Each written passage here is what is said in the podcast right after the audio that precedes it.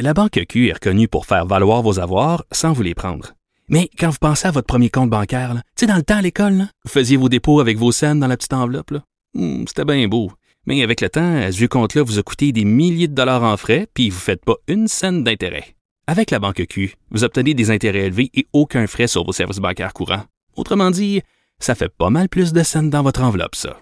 Banque Q. Faites valoir vos avoirs. Visitez banqueq.ca pour en savoir plus.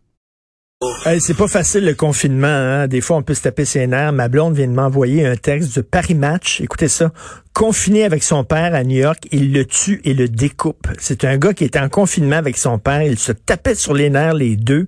Il se marchait ses pieds. Il arrêtait pas de s'engueuler. Il a pris un couteau de cuisine. Il a tué son père puis il l'a dépecé. Il vient de finir, lui, le confinement, ça y allait pas, il avait hâte de sortir. Alors, il y en a un qui a hâte de sortir aussi, je suis pas sûr qu'il va se rendre quand même à cette extrémité. C'est un journaliste que j'aime beaucoup, Louis-Philippe Messier, qui est chroniqueur au journal 24 heures, qui arrive toujours avec toutes sortes d'idées de, de textes intéressants. Et là, il écrit un texte qui m'a vraiment jeté à terre. Il dit, il a hâte d'attraper la COVID-19, lui, parce qu'il a hâte d'être immunisé, puis pouvoir finalement enfin sortir. Louis-Philippe, salut. Oui, bonjour Richard, content de te parler. content de te parler. Écoute, tu as dû recevoir toutes sortes de courriels des gens. ont dû te dire, mais t'es fou, toi, t'as hâte d'attraper la COVID, toi. Euh, très peu, presque tout le monde était d'accord avec moi. Cependant, il y en a qui m'ont qui m'ont fait valoir qu'on n'est pas encore à 100% certain qu'on est complètement immunisé une fois qu'on l'est attrapé. Euh, oui. J'avoue que ça, ça semble un très bon argument contre mon idée. Sauf que si c'est vrai qu'on n'est jamais immunisé, ça veut dire que cette maladie-là, on est pris pour rester avec. Ben, c'est exactement. Pas vrai qu'on va rester confiné pendant cinq ans. Donc, il va quand même falloir se déconfiner à un certain moment.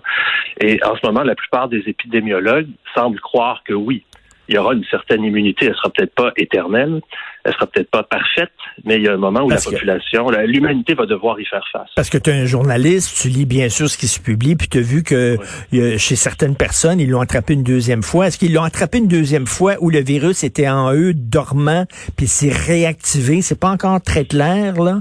On connaît pas vraiment comment il fonctionne. Toi et moi, pataugeons dans des eaux vaseuses en ce moment, là, hmm. journalistiquement parlant. J'ai jamais hmm. vu un tel imbroglio de recherche, euh, des fois contradictoire. Écoute, je te, par exemple, depuis qu'on s'est qu'on s'est écrit hier ou avant-hier, je suis tombé sur des études aussi des fois rigolotes que bon, il y, a un penseur, un chercheur israélien très réputé euh, de l'université de Tel Aviv qui dit très sérieusement que selon lui, l'épidémie se déclare, atteint son sommet 40 jours plus tard et décline tranquillement jusqu'au point de presque disparaître 70 jours après. OK. Et là, on se dit, bon, mais voilà un hurluberlu. Oui, un hurluberlu avec plusieurs post-doctorats, une reconnaissance internationale. Donc, on est pris avec un nouveau genre d'hurluberlu, l'hurluberlu euh, diplômé. D'accord. On avait... Oui, comme le, docteur Raoul. Raoul, exactement, qui n'est pas un fou, là, qui n'est pas un fou, là, ça. Et attends, il y en a. Euh, moi, mon préféré, cependant, celui auquel je me raccroche, qui est peut-être qui est un peu marginal, mais qui est peut-être pas hurluberlu. C'est un professeur de Stanford, dont je te sors le nom, c'est John Ioannidis, qui est épidémiologue à Stanford, et lui a calculé à partir seulement de la mortalité là, des données qui viennent d'Europe, donc euh, Belgique, Allemagne, Italie, Pays-Bas, Portugal, Espagne, Suède et Suisse, euh, il a calculé que euh, une personne de moins de 65 ans, ça, ça veut dire ça t'inclut, Richard, moins de 65, euh, a de 34 à 73 fois moins de chances de mourir qu'une mmh. personne de 65 ans et plus. et là, si on prend, par exemple, un enfant de moins de 10 ans qui est en bonne santé, là, je parle pas de ceux qui sont malades ben ou qui ont des, des, maladies, et une personne de 80 ans et plus, il y a peut-être un écart de, de 1000 fois, voire de 2000 fois comment dire, de risque de mourir entre l'un et l'autre. Et euh, bon, lui, il rappelle, comme tout le monde, qu'on n'a pas toutes les données encore, mais la différence est telle qu'il faut savoir maintenant cibler ses peurs. Il faut qu'on choisisse mais, mais, toi, tu dis justement, euh, je vais te citer, si vous m'offrez le choix entre la prostration dans une bulle hygiénique ou l'occasion de développer une immunité au virus, je penche pour la deuxième option à un claquement de doigts. Toi, t'hésites pas.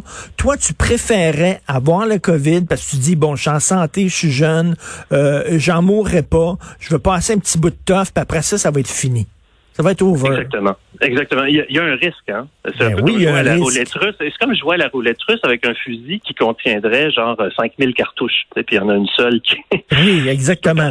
Mais, mais, mais, mais tu peux, tu peux tomber sa cartouche qui est, qui est pleine. Exactement, mais c'est le cas pour tout le monde aussi. Et pendant ce temps-là, pendant que moi, je suis là, les bras croisés comme tant d'autres gens à la maison, à rester en sécurité, il y a des gens qui meurent dans des CHSLD et puis euh, le monde s'effondre à certains égards. Je veux- il y a- aux États-Unis, il y a des files de plusieurs kilomètres de voitures de gens qui viennent chercher de la nourriture, Mm. des, des- des paniers de bouffe. On, a- on est rendu là, et aux États-Unis, c'était après seulement quelques jours de confinement. Donc, c'est pas quelque chose de soutenable. Non, non, non. de- Puis euh, écoute, il y a- il il je viens, je viens, c'est un truc extrême. là. Le gars, il a tué son père parce qu'il était écœuré, mais il va avoir des dépressions, il va avoir des gens tannés, il va avoir bon. Écoute, à un moment donné, effectivement, il faut s'en sortir. La seule façon de s'en sortir, c'est de développer une immunité euh, collective. Ouais. On est un peu comme, j'ai l'impression, condamné à ça.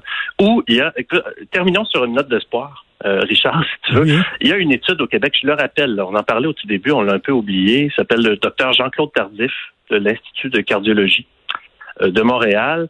Lui, sa théorie, c'est qu'avec un ingrédient qui s'appelle la colchicine, à ne pas confondre avec le chloroquine, la Mm. colchicine, on peut prévenir les tempêtes inflammatoires.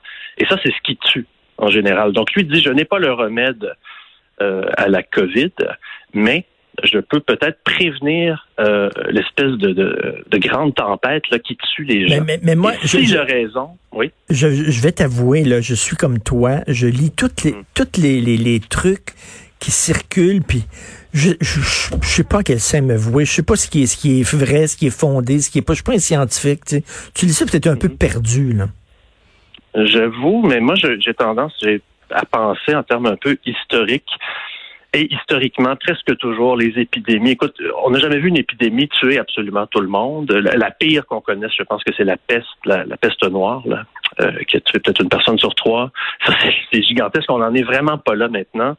Euh, il y a de très bonnes chances, un, que le soleil ou la chaleur fasse du mal à ce virus-là, parce que les coronavirus sont affectés. Donc, moi, j'aimerais mieux qu'on se déconfine un peu pendant le beau temps. Et, et- Et oui, oui, plutôt qu'attendre, plutôt qu'attendre septembre. C'est pour ça qu'il faudrait peut-être que Mm. les enfants retournent à l'école euh, là, alors qu'il fait beau, plutôt qu'en septembre, alors que la grippe revient. Oui, et, Louis-Philippe, et- oui. Louis-Philippe, je te cite là, parce qu'il faut passer la, la parole à Jonathan, mais écoute, Oui. tu dis le coronavirus, je le redoute pour mes proches vulnérables, entre autres ma grand-mère.